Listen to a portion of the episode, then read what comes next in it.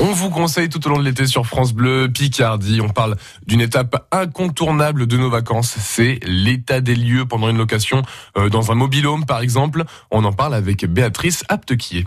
Bonjour maître Angélique Crépin. Bonjour Béatrice. Euh, vive les vacances et les locations de vacances. Euh, il y a quelque chose auquel on ne doit pas déroger, c'est l'état des lieux. Tout à fait. C'est de l'intérêt d'ailleurs tant du propriétaire du logement qui va être mis en location que euh, du locataire. Alors l'état des lieux, c'est quoi? En fait, c'est le constat de ce qui trouve de l'état des pièces, de la literie, de l'immeuble dans lequel vous allez passer vos vacances. Donc il y a intérêt à ce qu'il soit le plus respectueux possible Et là, on parle de, la, la vaisselle réalité. aussi. L'état des lieux en tant que tel ne prévoit pas forcément la vaisselle. Mais il est conseillé effectivement qu'il y ait effectivement un inventaire qui soit dressé concernant la vaisselle.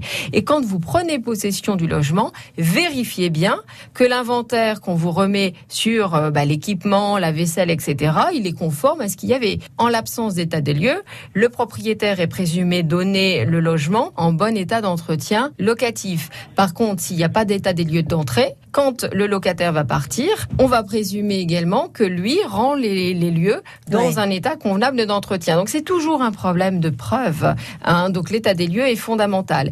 Et il se couple bien évidemment avec le dépôt de garantie. Mais pour payer un dépôt de garantie qui va justement garantir d'éventuelles dégradations, il faut que ce soit prévu dans le contrat. Il n'y a ni de seuil ni de plafond. En général, on est autour de 20%.